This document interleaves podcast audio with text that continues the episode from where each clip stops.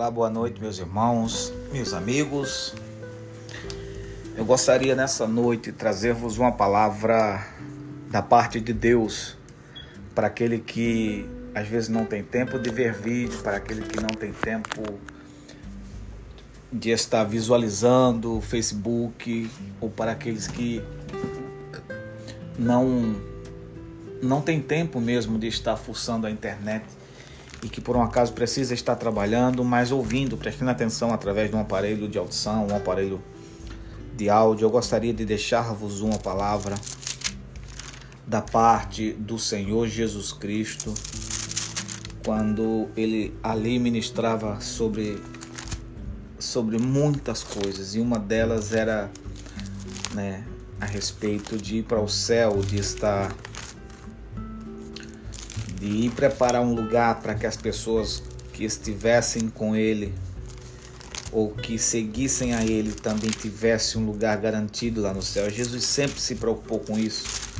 Jesus sempre uh, teve a preocupação de que os seus seguidores entendessem que para onde ele vai, os que seguissem a ele também iriam. E lembro-me que no capítulo do Evangelho de João e o capítulo 15, Jesus está dizendo a seguinte coisa: Jesus está fazendo com que eles entendessem. Aliás, eu quero que vocês leiam o capítulo 14 mesmo. Vamos, vamos, vamos, vamos diminuir o Evangelho. João capítulo 14, ele diz assim: ah, não se turbe os vossos corações. Credes em Deus, credes também em mim. Na casa de meu pai há muitas moradas. Se assim não fora, eu vos lhe teria dito, pois vou vos preparar lugar. E quando eu for vos preparar lugar, voltarei e vos receberei para mim mesmo, para que onde eu estou estejais vós também e vós sabeis o caminho para onde eu vou. Disse-lhe Tomé: Senhor, não sabemos para onde vai. Como saber o caminho? E respondeu-lhe Jesus: Eu sou o caminho, e a verdade e a vida. Ninguém vem ao Pai senão por mim. Se vós me tiveres conhecidos, conhecereis também a meu Pai, desde agora o conheceis e o tendes visto. E replicou-lhe Filipe: Senhor, mostra-nos o Pai, e isso nos basta. E disse-lhe Jesus: Filipe, há tanto tempo estou convosco, e não me tendes conhecido? Quem me ver a mim, verá o Pai. Como dizes tu, mostra-nos o Pai? Não crê que eu sou, que eu estou no Pai e que o Pai está em mim? E as palavras que vos digo, não digo de mim mesmo, mas o Pai que permanece em mim faz as coisas e fazem estas obras. Credes em mim que estou no Pai e o Pai está em mim. Credes ao menos por causa das mesmas obras. E em verdade, em verdade vos digo que aquele que crer em mim fará também obras que eu faço, e outras maiores fará porque eu vou para junto do Pai. E tudo quanto pedires em meu nome, e isso é, em meu nome, isso farei, a fim de que o Pai seja glorificado no Filho. Se me pedires alguma coisa em meu nome, eu o farei. E se me ameis, guardeis os meus mandamentos. Eu ia ler só o versículo 15, mas se encontra no livro de João, Evangelho de João, capítulo 14, né, do versículo. Eu ia ler só o 15, mas li do 14 ao 15.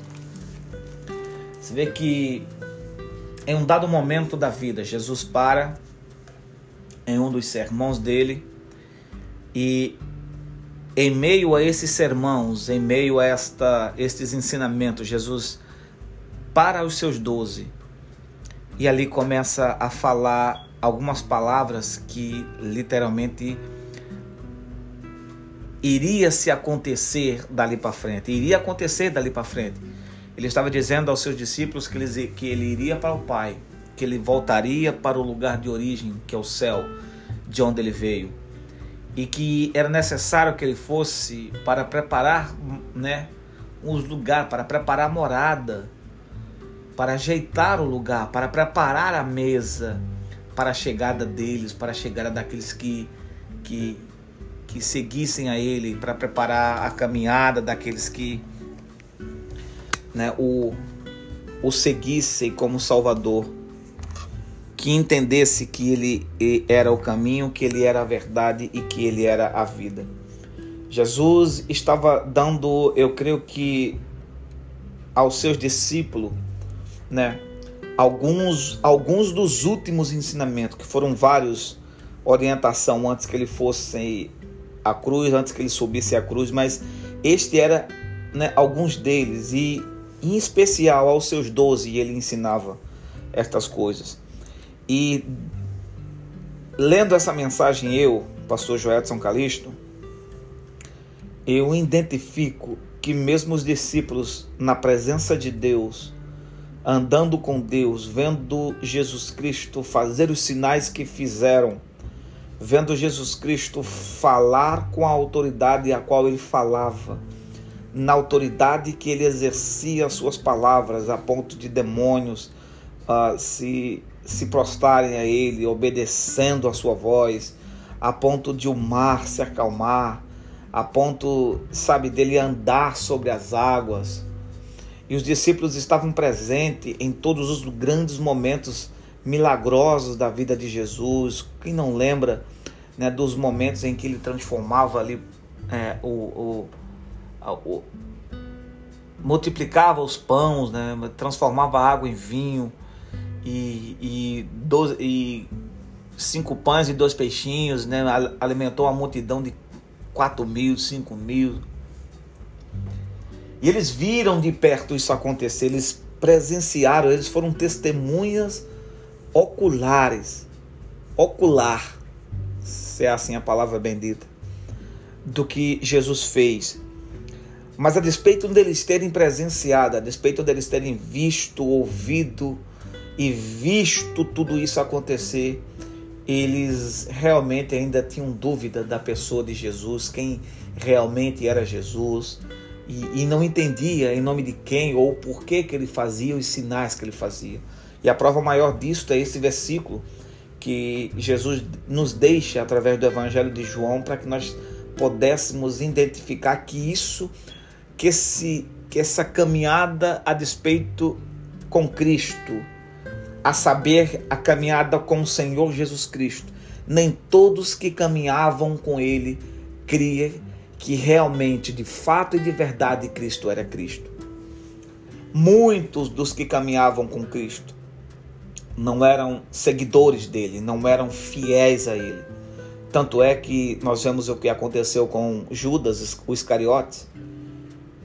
Nós vimos o que aconteceu com Pedro, né, quando quando negou a ele três vezes, e hoje nós vemos que Pedro foi um dos apóstolos que mais creu no Evangelho de Cristo. Ele era o mais ousado, ele, ele era o mais né, impulsivo para fazer algo na presença do Senhor, mas que na verdade negou quando precisava dizer que o conhecia. Louvado seja o nome do Senhor. E eu louvo a Deus que na maioria das vezes isso acontece nos dias atuais e este versículo em especial foi preciso ser deixado para que nós hoje, hoje lêssemos e entendêssemos que isso não só aconteceu nos dias atuais. Nós vemos, olhamos hoje para a igreja, nós vimos que nem todo mundo que vai à igreja né, é realmente um adorador, é realmente um discípulo, nem todo aquele que, a despeito de estarem pregando a palavra, pregoando o, o Evangelho de Cristo, são pessoas que, que têm Ele na sua vida, que andam com Ele, e, e nem sempre aquele que está caminhando para a igreja, né, literalmente é uma pessoa de Cristo. São pessoas que, que têm suas dúvidas, são pessoas que nunca tiveram suas experiências, são pessoas que, alguns dizem, São Marias vai com as outras porque na primeira dificuldade, na primeira prova ou na primeira, no primeiro vento, elas desistem, elas largam tudo, elas voltam para o mundo e grande é. E grande é. E Cristo deixa esse versículo para que nós viéssemos né, entender como funciona muitas das vezes a igreja dele, porque a maior simbolização da igreja de Cristo é a vida dele, mais os seus apóstolos, mais os seus seguidores, mais os seus amigos que, que estavam mais próximos dele. Né? A despeito que temos uma igreja com muitos membros, mas são poucos os que realmente creem que Cristo é Cristo. São poucos os que tiveram experiência com o Senhor. São poucos os que têm o conhecimento, né?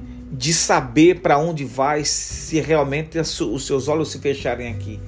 São poucos que têm a certeza que a pessoa de Cristo literalmente é suficiente para salvar ela, né? E, e que Cristo é o mesmo ontem. Se, se, se eu falo hoje, não, mas nós acreditamos que Cristo é o mesmo ontem e hoje. Mas as pessoas, na verdade, elas só acreditam que Cristo foi, mas que hoje em dia talvez não tenham o mesmo poder é, que teve no passado. Prova disso que eu acredito que quantas pessoas hoje em dia não acreditam mais que Deus possa levantar um cadeirante, possa levantar alguém ah, que esteja na cama, possa curar o cego, possa curar o surdo. E, e, e, e se isso não fosse, se isso que eu estou falando não fosse verdade, nós estaríamos hoje presenciando um dos maiores milagres da igreja, né? que era uma igreja que curava seus enfermos, que era uma igreja que alimentava os seus famintos, que era uma igreja que trazia cura para aqueles que o buscassem, porque nós lemos o Evangelho de Cristo, todos aqueles que tinham enfermidades, que buscavam a Cristo, elas, elas eram curadas. Né? E os seus apóstolos, muitos deles fizeram a mesma coisa, Pedro, Paulo e os, e os demais que não ficaram, ficaram registrados, todos eles fizeram sinais, prodígios e fizeram maravilhas né, através do nome do Senhor Jesus. Hoje nós não, consigo, nós não conseguimos fazer nada. Hoje Cristo, eu comentava hoje com meu amigo, né, nós falávamos, hoje parece que Cristo só causa arrepiozinho, Cristo só causa uh, uh, as pessoas só choram e causa o arrepiozinho e não há mudança na vida de ninguém. Não há prosperidade espiritual na vida de ninguém. As pessoas ainda continuam egoístas, continuam ah, sem, sem, sem saber realmente, de fato, de verdade, quem Cristo é. E nós acreditamos. Louvado seja o nome do Senhor. Eu, em especial, acredito que Cristo ainda é o mesmo. Que Cristo ainda cura, que Cristo ainda salva, que Cristo ainda batiza com seu Espírito Santo, que o câncer para Cristo não é nada, que as enfermidades para Cristo não é nada, e deixamos de ver essas coisas em abundância na nossa vida porque paramos de profetizar milagre, paramos de profetizar cura, paramos de profetizar grandes sinais, prodígios e maravilhas. O que a gente hoje vê dentro das igrejas são teatro. O que a gente vê hoje dentro das, das igrejas são pessoas fazendo um número ali e dizendo que aquilo é um sinal de Cristo, mas que realmente muitas das vezes não tem vida mudada, não tem vida transformada, suas vidas não condizem com o que pregam, com o que vivem. Né? E o irmão hoje me falava dizia: Olha, o maior problema hoje do cristão não é nem tanto ter a dificuldade de falar, porque se ainda ela fosse pesado de palavra, mas tivesse testemunho, o próprio testemunho dela serviria de pregação para ganhar qualquer um para Cristo. Louvado seja o nome do Senhor. E eu louvo a Deus por você que está ouvindo essa palavra, possa neste momento, se despertar um pouco para buscar a pessoa de Jesus. Possa se despertar, possa ser tocado para ter um relacionamento com Deus, para ter um relacionamento com Cristo, para conhecer Cristo e saber quem Ele é de fato de verdade, ter experiência com Ele. Porque eu costumo sempre dizer que aquele que não tem experiência com Cristo, ele é uma pessoa que ele cai por qualquer vento, ele desiste por qualquer prova, ele larga Jesus por qualquer motivo. Mas aquele que tem experiência com Deus, ele não larga Jesus por nada. Ele não deixa a igreja por nada, ainda que às vezes ele enxergue defeitos e, e, grandes defeitos, mas ele, ele tem experiência com Deus. Ele sabe que ainda que alguns caiam, que alguns deem mau testemunho, mas aquele para quem a igreja representa é maior do que tudo isso e ele não larga ele por nada, porque tem as suas experiências com Deus. Pode prestar atenção, pessoas que tiveram grandes experiências com Deus são pessoas que não se abalam quando um escândalo acontece, quando um, um pecado é descoberto, quando um algo difícil acontece. Pessoas que têm experiência com Deus não se abala com nada, porque ela sabe que certas coisas precisam vir para testar a fé né, daqueles dos seus fiéis. Que você nessa nessa tarde, nessa manhã, nessa noite, não sei que hora você vai estar ouvindo, mas que você pega essa palavra que eu estou te falando, esse pensamento que eu estou expondo a, a, agora por esse veículo de internet e que você medite, que você busque ter conhecimento com Deus. Busque saber quem Cristo é de fato e de verdade. E o que é que ele faz, né? O que tipo de coisa ele faz na vida de alguém, né? Busque os seus testemunhos, busque, sabe, as suas experiências com Deus, busque ter experiências com Deus. E e a despeito desse momento, as pessoas, os, os apóstolos de Cristo, os discípulos de Cristo, né, demonstrando não o conhecerem né, como ele era de fato, de verdade, mas quando eles tiveram as experiências com Deus, quando eles viram sinais acontecerem em nome de Jesus, eles perceberam quem de fato e de verdade Cristo era, eles passaram a ter experiência com Deus. E quando eles adquiriram essa experiência com Cristo, não era decreto de morte que os fizesse, não havia decreto de morte que os fizessem deixar de adorar a Deus, não havia prisão que os calassem, não havia algemas que os, que os detenhesse quando eles entenderam, quando eles tiveram experiência com Deus. Busca a sua experiência com o Senhor, busca a sua experiência com Deus. Eu acredito que Deus, o louvado seja o nome do Senhor, vai a cada dia acrescentar a sua fé, fortalecer ela, para que nos dias de tentação, nos dias de, de grande dificuldade, você não venha cair, mas você venha entender que nos tempos de dificuldade é o tempo de você se aproximar mais do Senhor, de você buscar ter um conhecimento maior com Deus e assim Deus poder né, abençoar a tua vida de forma poderosa. Não sei uh, que dificuldade talvez você esteja enfrentando com Deus, que dificuldade você esteja passando com o Senhor, mas saiba de uma grande coisa: Deus almeja se relacionar com você que está me ouvindo para que você tenha as suas experiências e para que você saiba que de fato e de verdade Deus é na tua vida. Que Deus possa te abençoar, que Deus possa te encher, que Deus possa literalmente uh, uh, usar a sua vida e que a sua vida venha a ser testemunho de Cristo para outras pessoas. Eu desejo deixar-vos a paz do Senhor e que Deus possa rica e abundantemente vos abençoar em o nome de Jesus. Amém. E graças a Deus.